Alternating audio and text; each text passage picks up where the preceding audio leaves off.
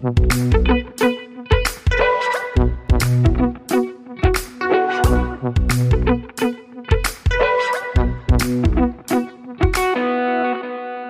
und herzlich willkommen zu einer Bonusfolge von Praktisch Theoretisch, dem Wissenschaftspodcast, in dem wir praktische Fragen stellen, dem wir uns dann mit unseren Gästen wissenschaftlich und theoretisch nähern.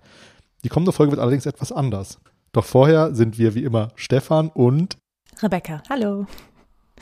Genau, und zwar sind wir in diesem Format nur ganz kurz zu hören, weil es heute eine studentische Übernahme, ich mache im Anführungszeichen der Luft, die ihr nicht sehen könnt, äh, gibt. Und die geht auf ein Seminar zurück, was Stefan und ich im Sommersemester 2020, ist schon gefühlt jetzt wieder sehr lange her, äh, an der Uni Bielefeld gegeben haben.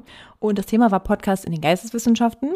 Wir haben da mit Studierenden erstmal ein paar Texte gelesen, um eine theoretische Basis zu legen, also andersrum als bei uns normalerweise, haha.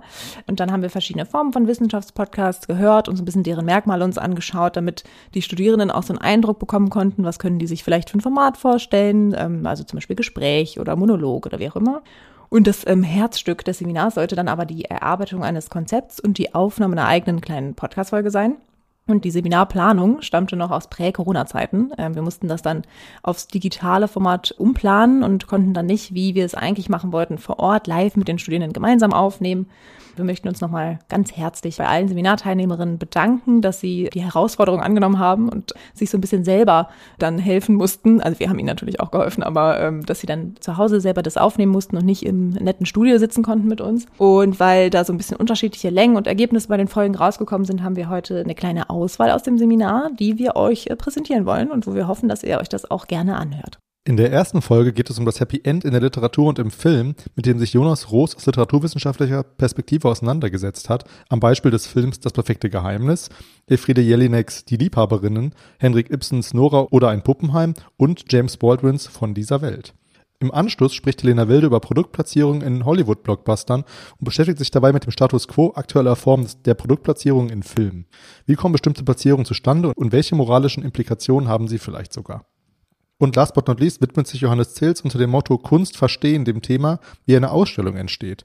Dafür hat er ein Gespräch mit dem künstlerischen Leiter des Museums Peter August Böckstiegel, David Riedel, geführt und die beiden setzen sich darin mit unterschiedlichen Fragen, Aufgaben, Herausforderungen und Zielsetzungen des Ausstellungsmachens auseinander.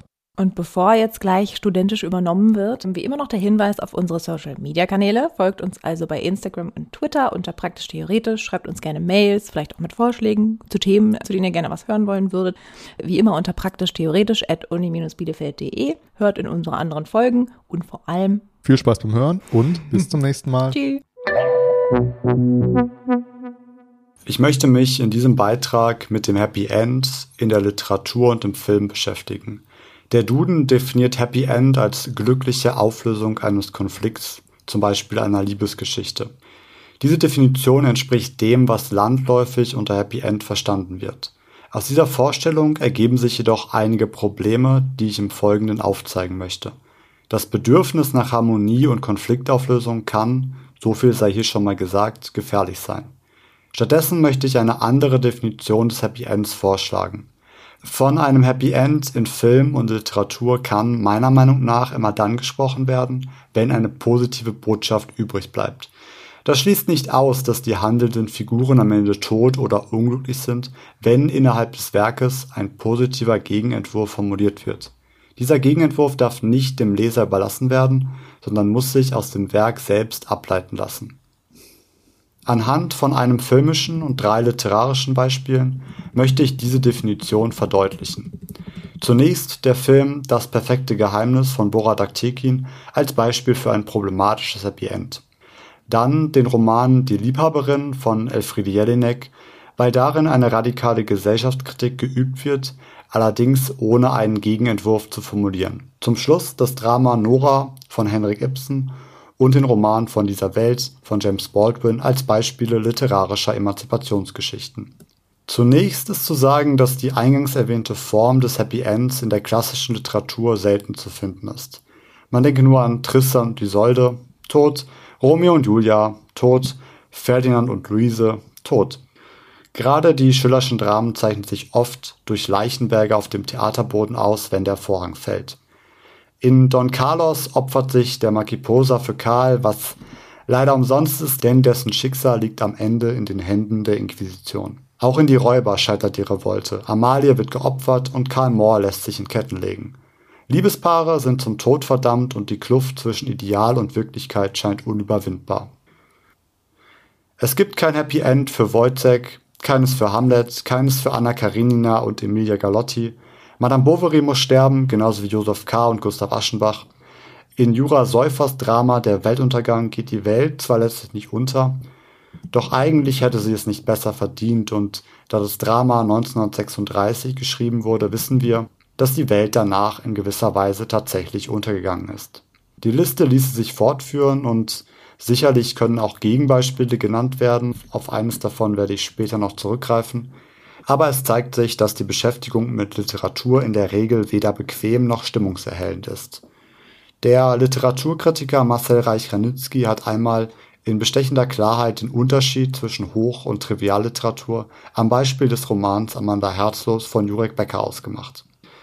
Die Trivialliteratur zeigt keine Leiden. Und das ist das Schreckliche an diesem Buch. In dieser wunderbaren Formulierung stecken zwei Aspekte. Der eine betrifft die Unterscheidung zwischen Hoch- und Trivialliteratur. Es könnte noch die Unterhaltungsliteratur als Zwischenglied ergänzt werden. Diese Unterscheidung lässt sich verkürzt gesagt als Unterscheidung von Kunst und Kitsch begreifen und ist heute in dieser Form wahrscheinlich nicht mehr aufrechtzuerhalten.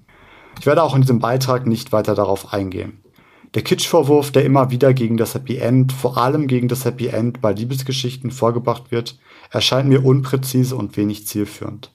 Ich möchte an dieser Stelle nur noch den Sammelband Kitsch, Faszination und Herausforderungen des Banalen und Trivialen empfehlen, der von Wolfgang Braungart herausgegeben wurde und unterschiedliche Beiträge zum Kitsch in der Literatur, der Musik oder im Film umfasst.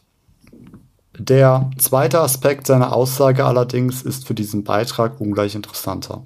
In der Formulierung, die Trivialliteratur zeigt keine Leiden und das ist das Schreckliche an diesem Buch, zeigt sich, dass das Leiden sozusagen an den Leser, also in diesem Fall an Marcel Reich-Ranitzky, ausgelagert wurde. Gelitten wird also immer, nur eben manchmal innerhalb und manchmal außerhalb der literarischen Ebene. Auch bei einer Geschichte mit Happy End kann vorher gelitten werden. Oftmals ist dies ja sogar die Vorbedingung. Die Konfliktauflösung kann darin bestehen, dass das Gute siegt und das Schlechte bestraft wird. Problematisch wird es, wenn vorheriges Fehlverhalten durch das Happy End legitimiert wird, wenn die Harmonie am Ende darüber hinwegtäuschen soll, dass Charaktere sich innerhalb der Handlung grenzüberschreitend und verletzend verhalten haben, dieses Verhalten jedoch nicht weiter hinterfragt wird. Diese Form des problematischen Happy Ends möchte ich an dem Film Das perfekte Geheimnis von Borat Aktekin aus dem Jahr 2019 exemplifizieren. Die Idee des Films ist simpel und durchaus interessant. Sieben Freunde treffen sich zu einem Abendessen und beschließen, die Handys offen auf den Tisch zu legen. Empfangene Nachrichten müssen laut vorgelesen und ankommende Anrufe per Lautsprecher angenommen werden. Die Idee zu diesem Spiel hatte ursprünglich Eva, die vermutet, dass ihr Mann Rocco eine Affäre hat. Auch Bianca zeigt sich angetan von der Idee, während ihr Verlobter Simon wenig begeistert ist, mit guten Gründen, wie wir später erfahren werden. Des Weiteren ist noch das Ehepaar Carlotta und Leo anwesend, sowie Pepe, dessen Geheimnis oder besser gesagt der Umgang seiner Freunde mit diesem Geheimnis das Problematische an diesem Film ist. Die vier Männer sind seit ihrer Kindheit enge Freunde und diese Männerfreundschaft bildet den Rahmen des Films. Wie zu erwarten, kommen dann im Laufe des Abends einige unangenehme Geheimnisse ans Licht. Simon betrügt Bianca mit einer anderen, die jetzt von ihm schwanger ist. Carlotta ist eigentlich unglücklich in ihrer Rolle als berufstätige Mutter und möchte lieber wieder Hausfrau sein. Zudem hat sie noch ein kleines Drogenproblem. Auch ihr Mann Leo ist nur scheinbar darüber glücklich, dass er sich um die Kinder kümmert und möchte lieber wieder arbeiten gehen.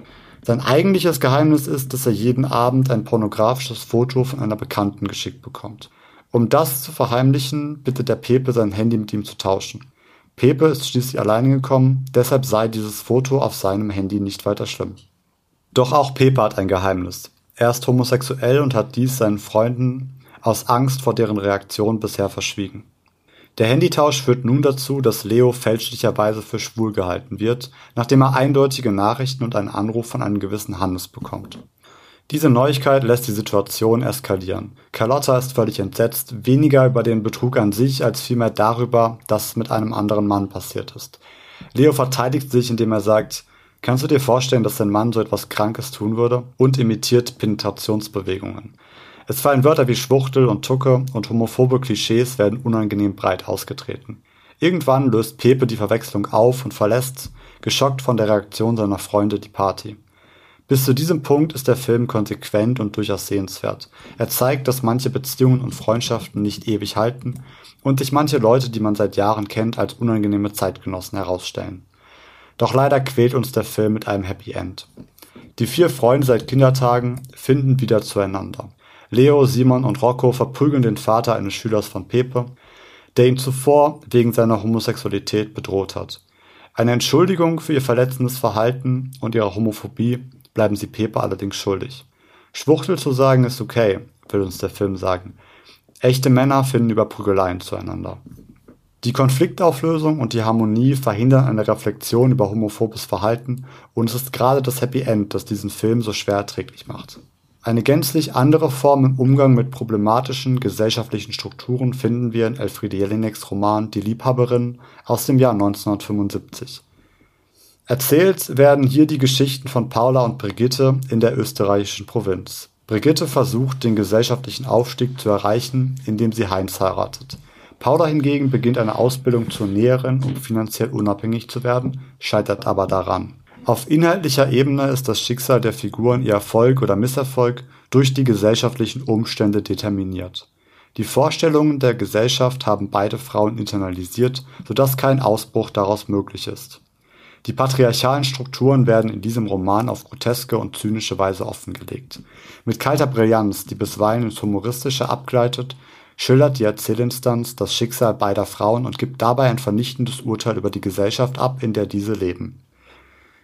Der Roman endet, wie er anfängt, in der Fabrik, wo die Frauen als Näherinnen arbeiten. Diese mechanische Arbeit hat keinen Anfang und kein Ende. Ein Kreislauf an Ausweglosigkeit. Hier ist kein Platz für Harmonie und Konfliktauflösung.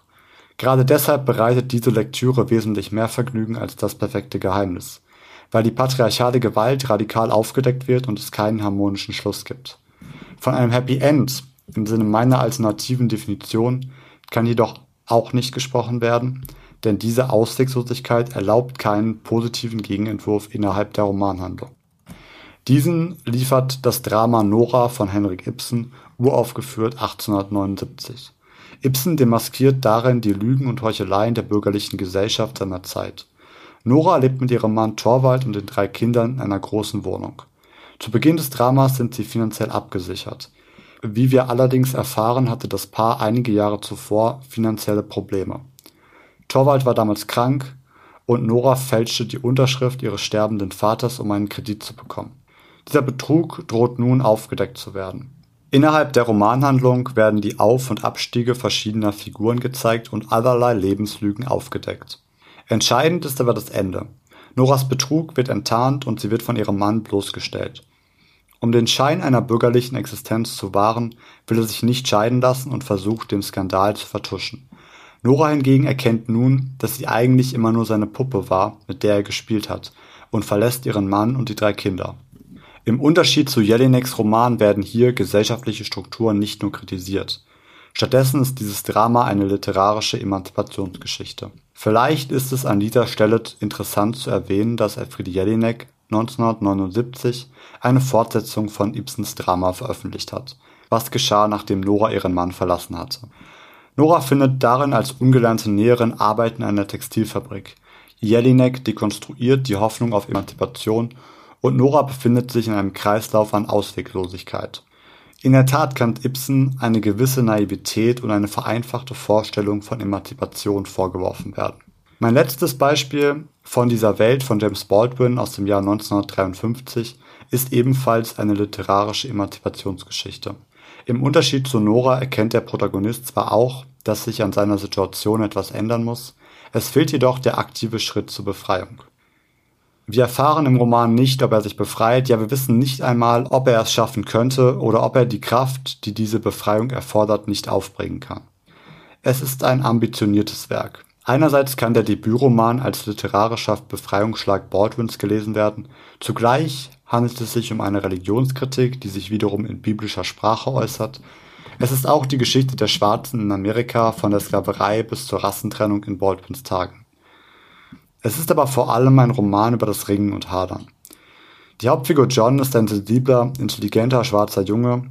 Der Roman spielt mehr oder weniger an seinem 14. Geburtstag.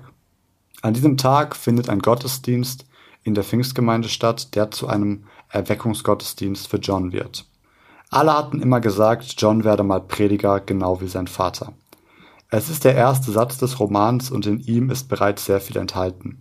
Der Konflikt zwischen John und seinem Vater, der eigentlich nur sein Stiefvater ist, das Schicksal als etwas, dem man nicht entkommen kann, eine Ausweglosigkeit, die aber nie vollständig akzeptiert wird und die Frage, ob die Kraft dieses Jungen ausreicht, den vorgeschriebenen Weg zu verlassen.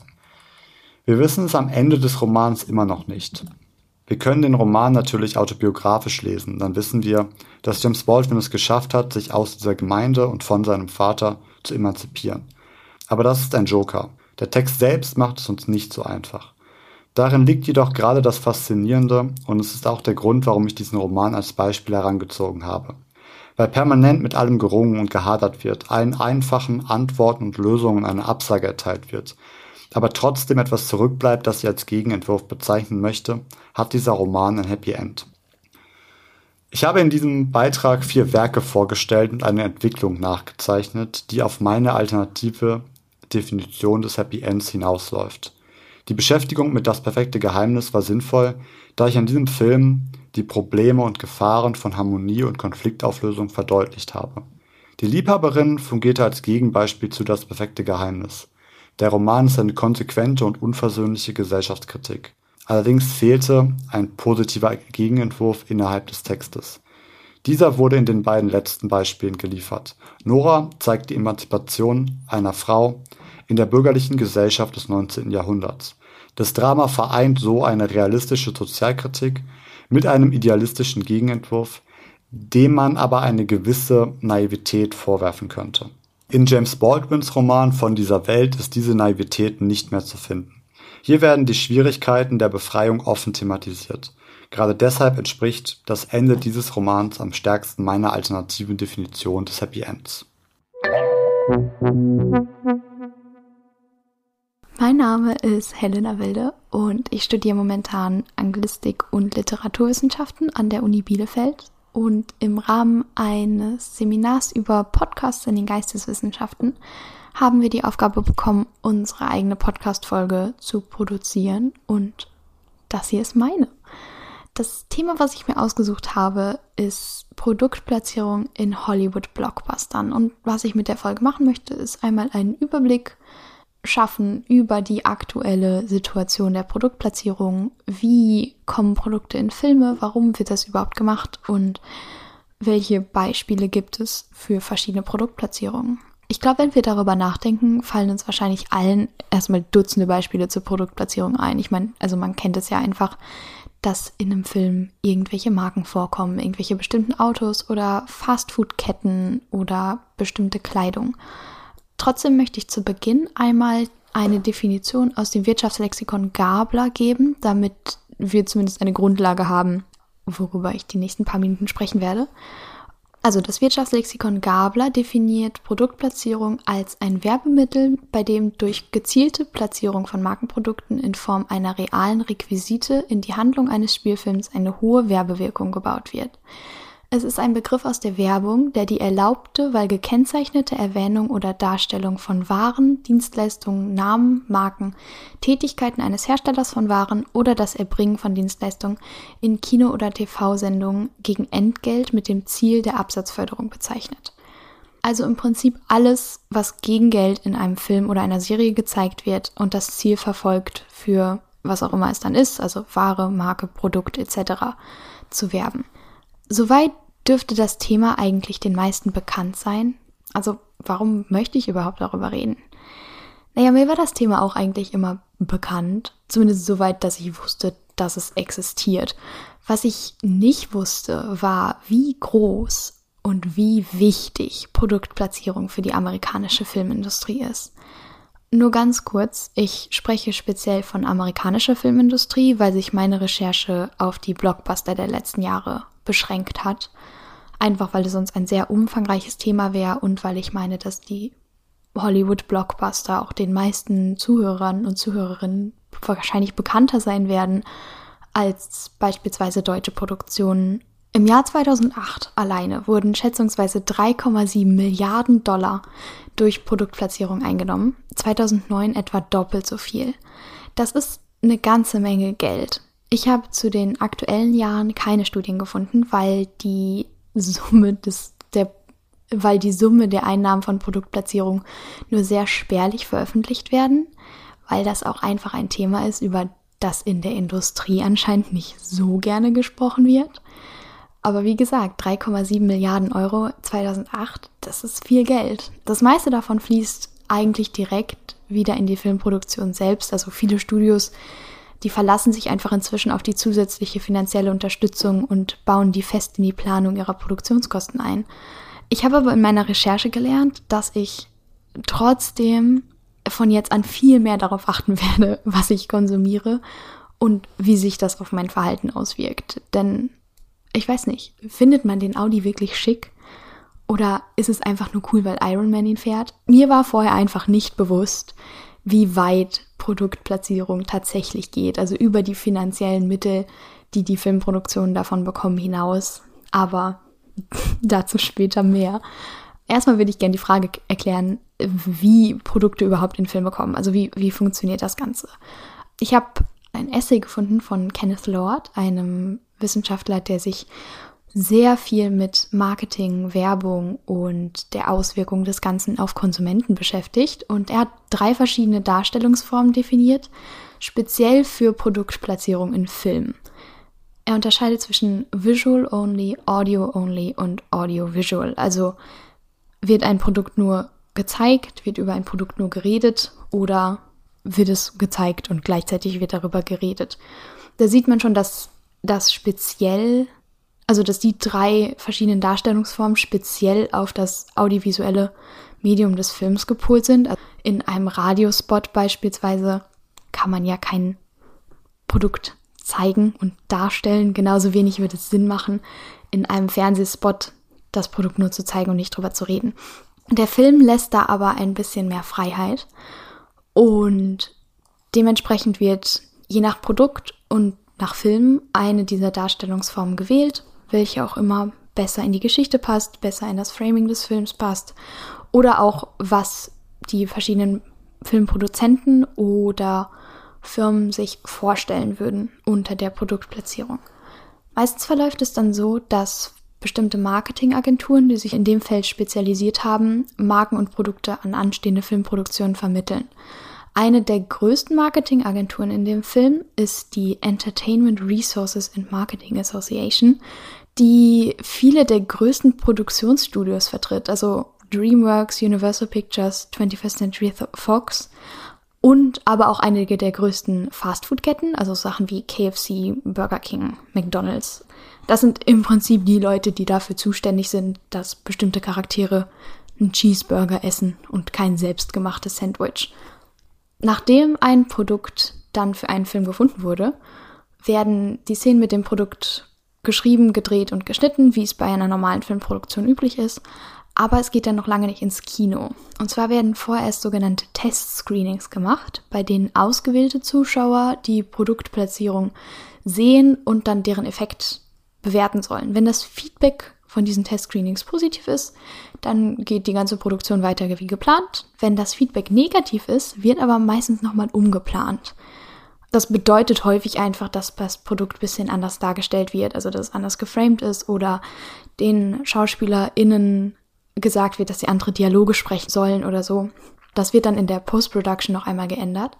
In extremen Fällen wird das ganze Konzept aber nochmal überdacht. Es gibt einen Film aus den 90ern mit Sylvester Stallone namens Demolition Man, der tatsächlich in zwei verschiedenen Fassungen auf den Markt gekommen ist. In der amerikanischen Fassung essen die Protagonisten bei dem Fastfood-Restaurant Taco Bell und das kam bei Testscreenings in den USA auch gut an. In Europa aber ist die Kette halt einfach nicht so stark vertreten, weshalb die Werbung einfach nicht erfolgreich war und In der Post-Production wurde daher dann Taco Bell einfach in der europäischen Version durch Pizza ersetzt. Das bedeutet, dass die gesamten Logos von Taco Bell einfach nochmal überpinselt wurden und die Schauspieler nochmal neue Dialoge aufnehmen mussten. Und ja, dadurch haben wir in Europa eine andere Fassung vom Film. Jetzt ist die Frage, warum? Also wa warum lohnt sich der ganze Aufwand für so eine kleine Produktplatzierung? Also wie bereits gesagt, die finanzielle Unterstützung ist für die meisten Produktionsstudios einfach existenziell. Es könnten nicht so viele so hochwertige Filme produziert werden ohne die mehreren Milliarden Dollar, die durch Produktplatzierung eingenommen werden. Und als Literaturwissenschaftlerin sehe ich hier noch ein kleines taktisches Element. Und zwar glaube ich, dass Produkte einfach helfen, den Film in die reale Welt einzubauen. Also ich zumindest glaube eher, dass ein Film in der mir bekannten Welt spielt, wenn ich die mir bekannte Welt, so wie ich sie kenne, sehe. Und das bedeutet auch, dass Läden im Hintergrund sind, die man kennt oder Fastfoodketten und Autos. Und daher denke ich, dass Produktplatzierung halt auch ein ja, Storytelling-Element hat, womit sie einfach den Film weiterbringt. Jetzt habe ich in der Einleitung angeteasert, dass ich noch erklären würde, wie weit Produktplatzierung geht und warum es mich so schockiert hat. Hier würde ich gerne ein kleines Gedankenexperiment machen. Und zwar stellen wir uns einen Action-Blockbuster vor und unsere HeldInnen müssen sich auf den finalen Kampf vorbereiten und müssen alles riskieren.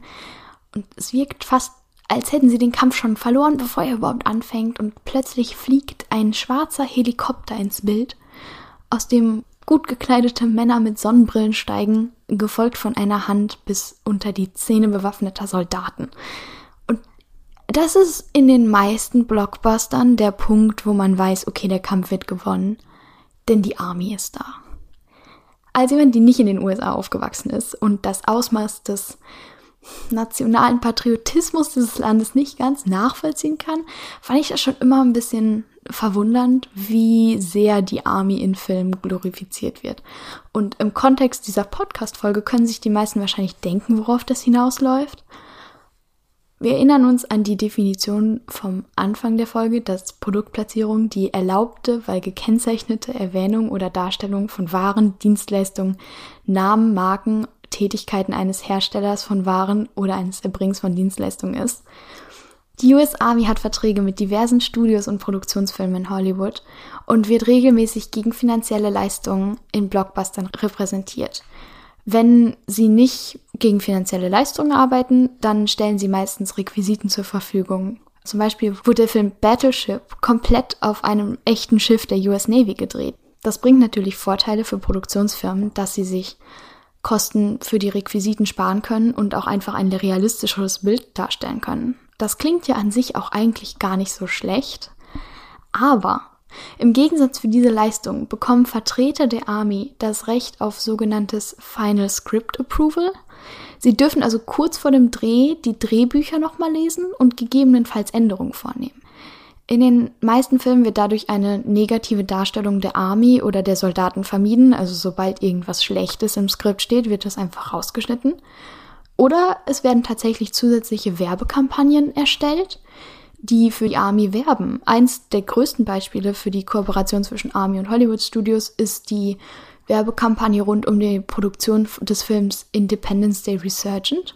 Die Geschichte des Films funktioniert eigentlich nur, weil die Soldaten der US Army helfen, gegen die Außerirdischen zu kämpfen, die die Erde angreifen. Und im Zuge des Films wurde von der Army eine Werbekampagne für den Recruitment Service geleitet. Das hieß, dass im Fernsehen Clips liefen mit den Schauspielern in ihren Rollen, die die Arbeit der Army im Krieg gegen die Außerirdischen loben, als hätte es den Krieg wirklich gegeben. Es wurden also die fiktionalen Elemente des Films für eine non-fiktionale Werbung eingesetzt. Der Höhepunkt der Kampagne war eine Website, bei der man sich für das eigentlich fiktionale Earth Space Defense Program aus dem Film einschreiben konnte. Die Website von diesem Earth Space Defense Program war aber tatsächlich von der Army geleitet und hat einen auf die Seite des Recruitment Service weitergeleitet. Und ich finde, allein aus dem Beispiel zieht sich eine ganze Reihe ethischer Fragen, denn es ist eine Sache, sich eine Flasche Dr. Pepper zu kaufen, weil man gerade gesehen hat, wie Tom Hanks in Forrest Gump Dr. Pepper trinkt. Es ist aber halt eine andere und auch durchaus größere Sache, sich für einen militärischen Dienst einzuschreiben, weil Jeff Goldblum gesagt hat, dass das eine gute Idee sei. Und natürlich ist die ethische Diskussion über Produktplatzierung in Filmen, aber auch generell Marketing im Allgemeinen, eine sehr ausführliche und es ist auch einfach eine Diskussion, die ich schlecht alleine führen kann.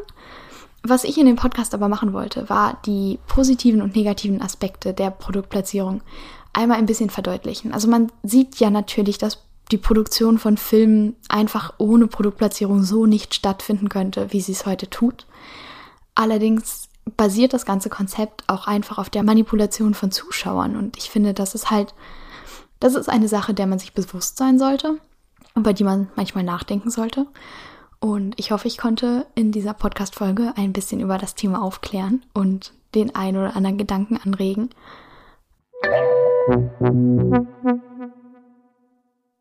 Liebe Hörerinnen und Hörer, ich begrüße Sie ganz herzlich zu einer neuen Folge Kunst verstehen. Heute wollen wir uns einem ganz basalen Thema widmen. Wie entsteht eine Ausstellung? Dazu habe ich mich auf den Weg nach Werther in Westfalen gemacht um einen Experten aufzusuchen, den künstlerischen Leiter des Museums Peter August Böckstiegel, Herrn David Riedel. Guten Tag, Herr Riedel. Möchten Sie sich zu Beginn unseres Gesprächs einfach einmal kurz unseren Hörerinnen und Hörern vorstellen? Das mache ich sehr gern. Mein Name ist David Riedel. Ich bin seit 2012 der künstlerische Leiter des Museums Peter August Böckstiegel, was früher das Böckstiegel Haus war, das Geburtshaus des Künstlers, das dann einen modernen Neubau als Erweiterung erhalten hat und Seitdem bin ich hier für die Ausstellung, das Programm und die ja auch Ausrichtung des Hauses zuständig. Ich habe Kunstgeschichte studiert in Münster und Paris und mich eigentlich schwerpunktmäßig mit der klassischen Moderne beschäftigt. Unser Thema ist ja, wie entsteht eine Ausstellung? Ich denke, eine Ausstellung beginnt mit der Themensuche. Wie findet man denn so ein Thema? Das Thema findet man am besten so, dass man erst einmal weiß, wohin man mit seinem Museum möchte. Man hat ein Museumsprofil oder ein äh, moderner gesagt Mission Statement, wo drin steht, ob das Museum sich nun allen Kunstformen öffnet, ob das Museum einen besonderen Schwerpunkt hat, zeitlich oder geografisch oder vielleicht auch in einer besonderen Ausrichtung auf neue Medien oder ähnliches. Unser Museum hat eine Ausrichtung auf die klassische Moderne, deshalb sind die Themen bei mir grob gesagt auf die erste Hälfte des 20. Jahrhunderts begrenzt.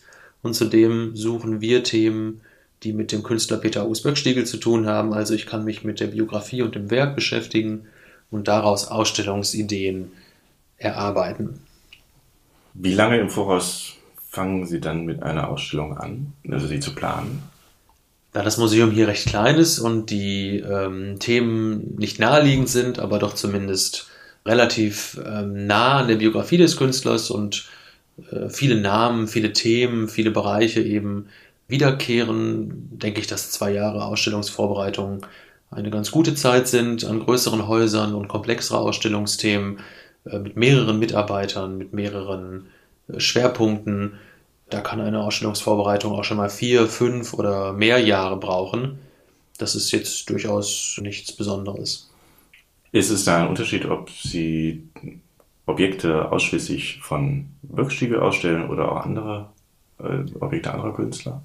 Also eine Themenausstellung ist sicherlich das Aufwendigste, wenn man sich ein Thema sucht, zum Beispiel das Bild des Bauern in der Kunst des 20. Jahrhunderts oder das Bild des Bäuerlichen im 21. Jahrhundert. Also wenn man sozusagen eine thematische Ausstellung macht, zu der man viele Künstler, viele Aspekte, viele verschiedene Zugänge äh, erarbeiten muss, ist das sicherlich sehr viel aufwendiger, als wenn ich eine Ausstellung kuratiere, wie im Moment zum Thema äh, Peter August Böckschlegel in der Nazi-Diktatur. Das macht natürlich auch sehr viel Arbeit, aber man ist eher fokussiert auf eine gewisse Zeit also sind Ausstellungen wie zum Beispiel Überblicksausstellungen über das Werk eines Künstlers oder einer Künstlerin etwas einfacher, etwas weniger zeitintensiv, vor allem wenn man auch weniger Leihgeber hat. Also wir als Museum Böckstiegel haben natürlich viele Werke griffbereit im Kunstlager und müssen mhm. nicht Leihverhandlungen führen oder Leihgesuche schreiben. Das würde mich direkt zu der nächsten Frage bringen. Wie kommt man denn an Objekte? Man hat sicherlich eine große oder mal weniger große oder mal sehr große eine Sammlung, ein Magazin.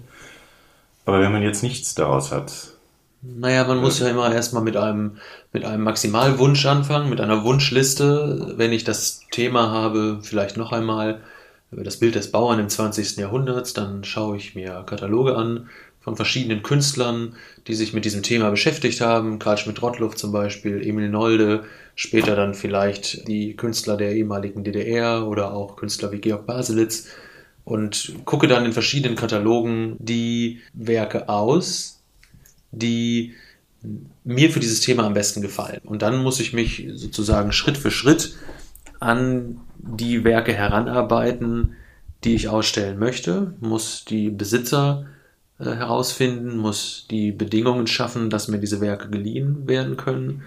Also es ist teilweise dann ein bisschen Schnitzeljagd und teilweise findet man, wenn man ein Werk gefunden hat, auch dann automatisch im nächsten Schritt weitere Werke. Also manchmal gelingt das per Zufall, manchmal ist es sehr lange Recherche und man braucht natürlich als Museumsleiter auch eine gewisse Art von Pool an Kontakten zu Sammlungen und zu Museumskollegen, die einem dann Werke leihen, die für eine Ausstellung einfach unabdingbar sind. was war denn das, das Schwierigste oder das, das, mh, das am schwierigsten zu findende Objekt Tja, für Sie? Das ist eine gute Frage, denn es gibt tatsächlich, also man, wenn man das Werkverzeichnis eines Künstlers erstellt, dann folgt man ja Spuren, die teilweise Jahrzehnte alt sind.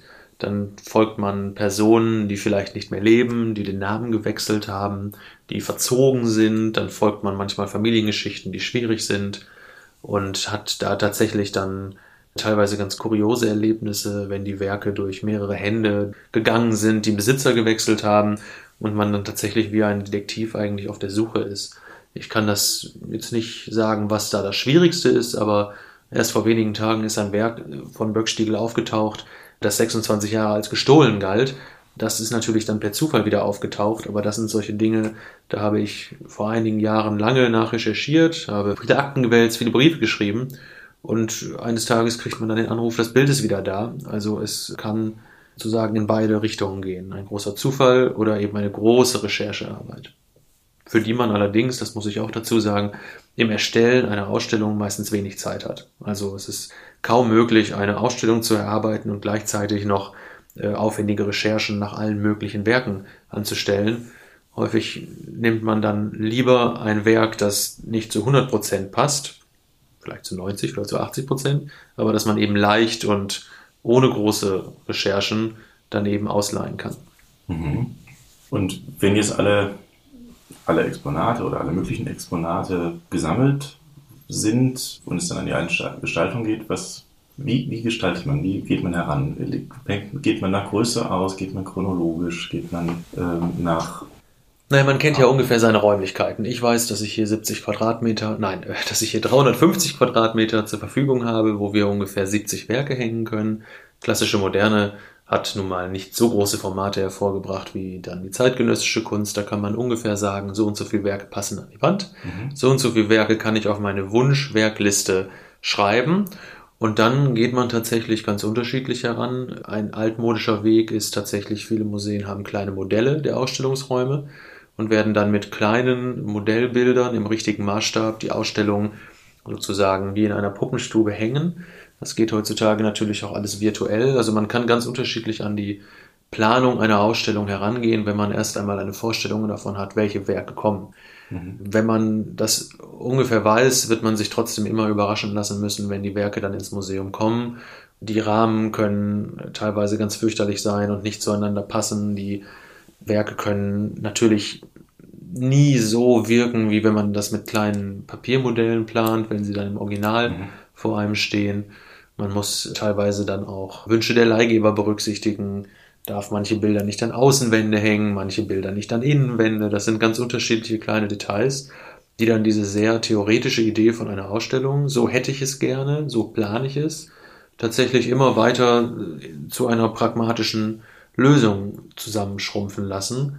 Und trotzdem hat man natürlich eine Idee, wie man eine Ausstellung vermitteln möchte. Also man muss zeitgleich mit den, mit dem Erstellen von Werklisten, mit dem Erstellen von Ideen, von Vermittlungskonzepten und Ideen auch schon ganz praktische Fragen klären. Was brauche ich für Sockel? Was brauche ich für Vitrinen? In welcher Farbe soll die Wand gestrichen sein?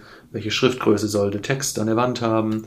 Was ist sozusagen ein Höhepunkt der Ausstellung in der Inszenierung? Was sind Werke, die eher begleitend sind oder das Ganze dokumentieren?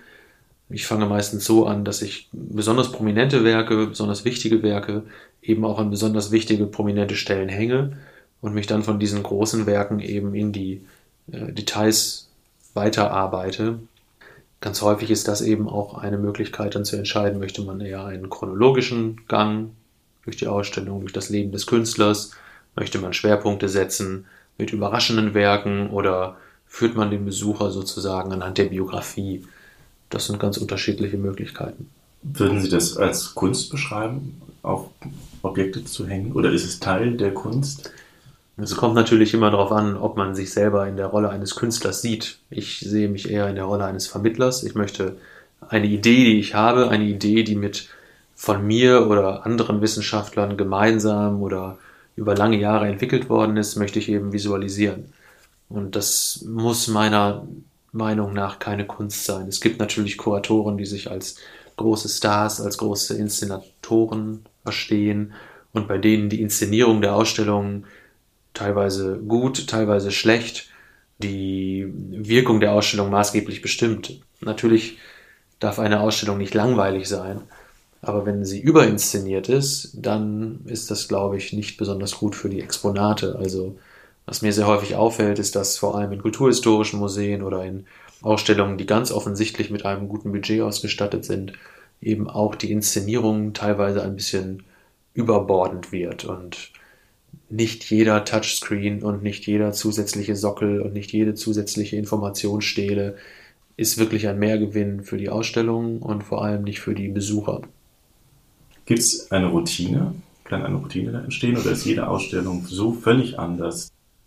Ja, da kann schon eine Routine entstehen, wenn man viele Jahre am gleichen Haus ist, wenn man viele Jahre lang ähnliche Themen bearbeitet, dann kann es sicherlich eine Routine geben dass man, wie eben gesagt, zum Beispiel Wände hat, die man besonders hervorhebt oder Blickachsen, die man besonders betont, dass man immer in dem Sinne eine bestimmte, eine bestimmte Ausrichtung hat in den Ausstellungen. Andererseits ist Kunst so unterschiedlich und man kann eine Ausstellung von Bergstiegel niemals vergleichen mit einer Ausstellungen, die zum Beispiel, was wir vorher hatten, Käthe Kollwitz oder eine Ausstellung, die kommen wird zu abstrakter Kunst der 50er Jahre.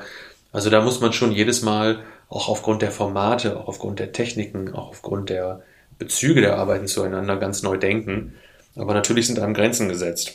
Wir haben hier im Museum vier ungefähr gleich große Räume, die alle einigermaßen kabinettartig sind, aber dann doch eben offen und mit Blickachsen sich auch untereinander verbinden. Natürlich kann man da das Rad nicht neu erfinden. Natürlich muss man da immer auch äh, ein gleiches Schema nutzen.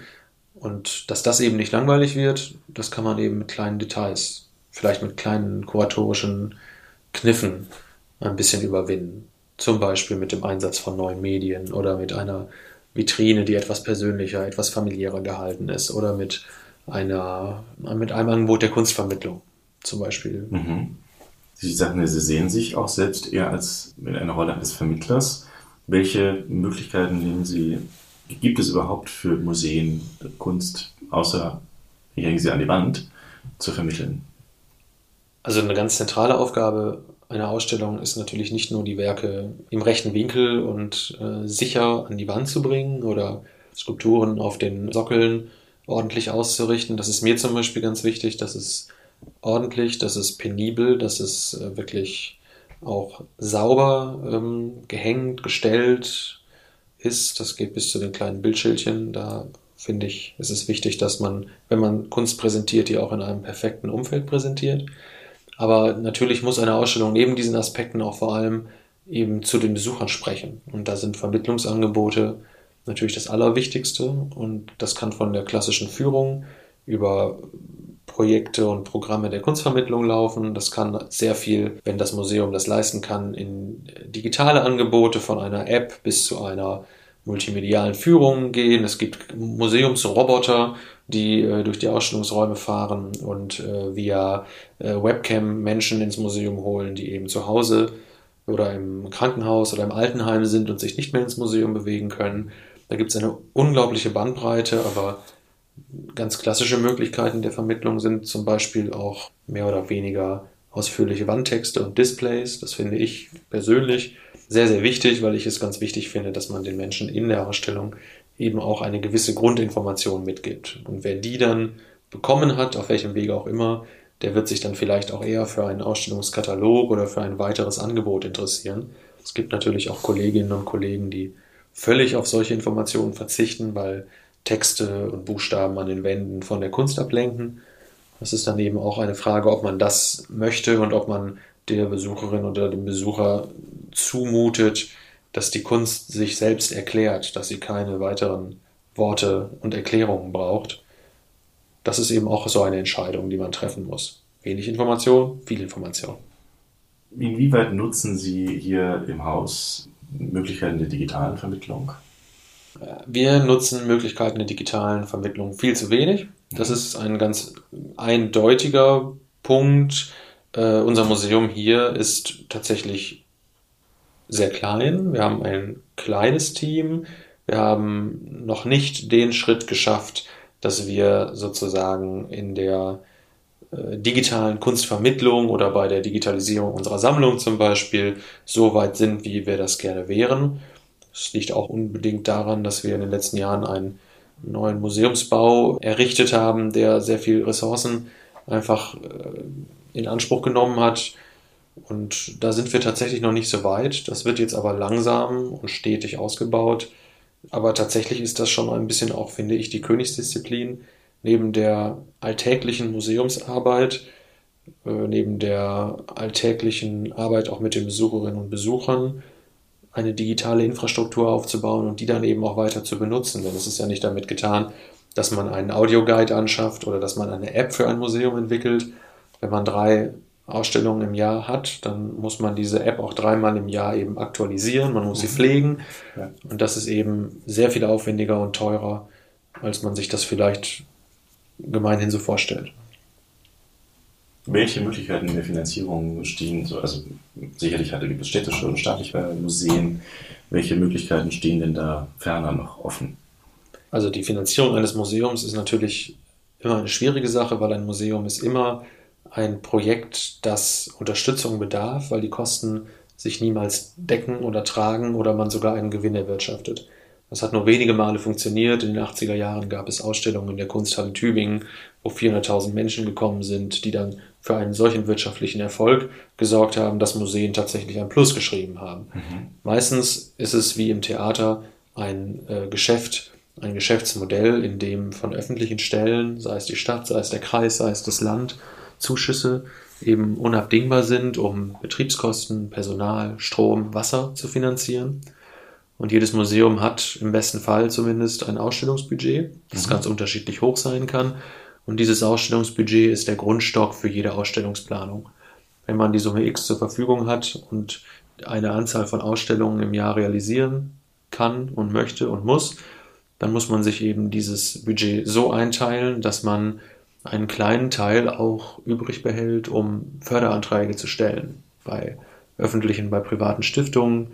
Dann mhm. muss man meistens eine gewisse Art von Startkapital mitbringen. Wenn man gerne 60.000 Euro bekommen möchte, sollte man 20.000 oder 30.000 Euro mitbringen, um dann eben etwas größer planen zu können. Und da ist tatsächlich heutzutage eigentlich ist es unabdingbar, sich um Förderung zu kümmern, von welcher Seite auch immer weil tatsächlich die Kosten für eine Ausstellung ganz enorm sein können. Das sind weniger zum Beispiel die Versicherungskosten für die Kunstwerke als vielmehr die Transportkosten zum Beispiel.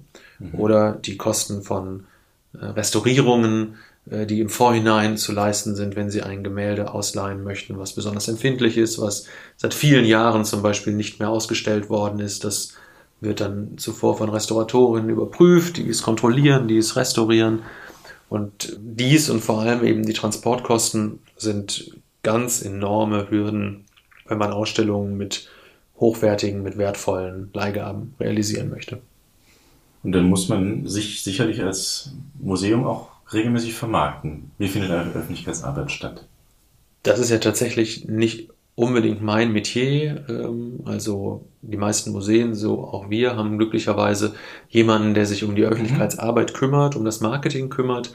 Da gibt es natürlich ganz, ganz unterschiedliche Wege, neben sehr klassischen Wegen wie äh, Drucksachen, Vermittlungsprogramme, Programmhefte, Flyer, gibt es den digitalen Weg von den sozialen Medien über ähm, natürlich auch die ganz klassische Pressearbeit.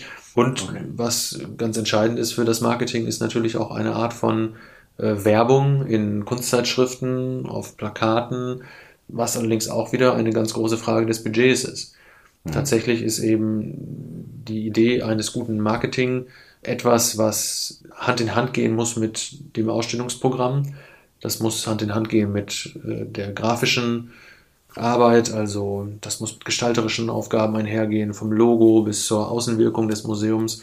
Und da ist dann eben tatsächlich mehr gefragt als der Ausstellungskurator und der Museumsdirektor. Da ist dann Expertise von vielen Seiten nötig, ob nun von Mitarbeitern oder von externer Seite. Das greift im besten Fall alles zusammen und im besten Fall denkt man bei der Planung einer Ausstellung das alles schon mit.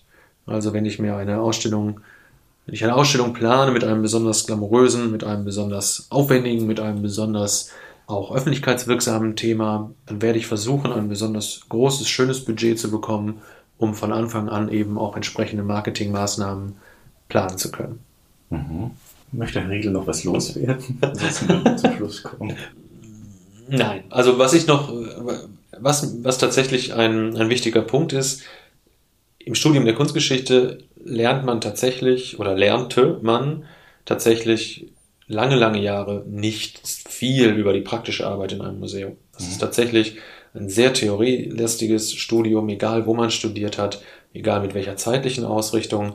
Man lernt nicht unbedingt das Handwerkszeug, um eine Ausstellung in einem Museum zu gestalten oder zu planen oder äh, alle möglichen Dinge. Das ist also wirklich eine Aufgabe, Ausstellungen zu kuratieren, Ausstellungen zu organisieren, die mehr so Learning by Doing äh, funktioniert und okay. die man über viele Jahre eben von hoffentlich guten Vorgesetzten, von guten Kollegen beigebracht bekommt, wo man auch mal Fehler macht und wo man auch deutlich merkt, dass wenn man eine Ausstellung vorbereitet und seine ersten Ideen hat, dass sie dann vielleicht tatsächlich in der wirklichen Hängung oder auch während der Ausstellung überhaupt nicht aufgehen. Also man okay. kann tatsächlich fürchterlich gute Ideen haben und ist vollkommen davon überzeugt.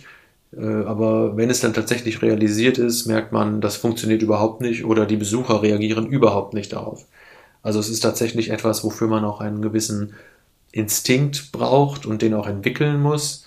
Und eine rein theoretische Annäherung mit Handbüchern, wie gestalte ich eine Ausstellung oder mit Sogar inzwischen gibt es ja auch Studien. Studium Ausstellungskuratieren mag sicherlich hilfreich sein, aber tatsächlich das Einzige, was etwas bringt, ist die praktische Arbeit. Kuratieren, kuratieren, kuratieren. Wenn man keine Überraschung erlebt. Zum Schluss eine letzte Frage. Was darf ich Ihnen wünschen? Möglichst viele gute Ideen. Dankeschön.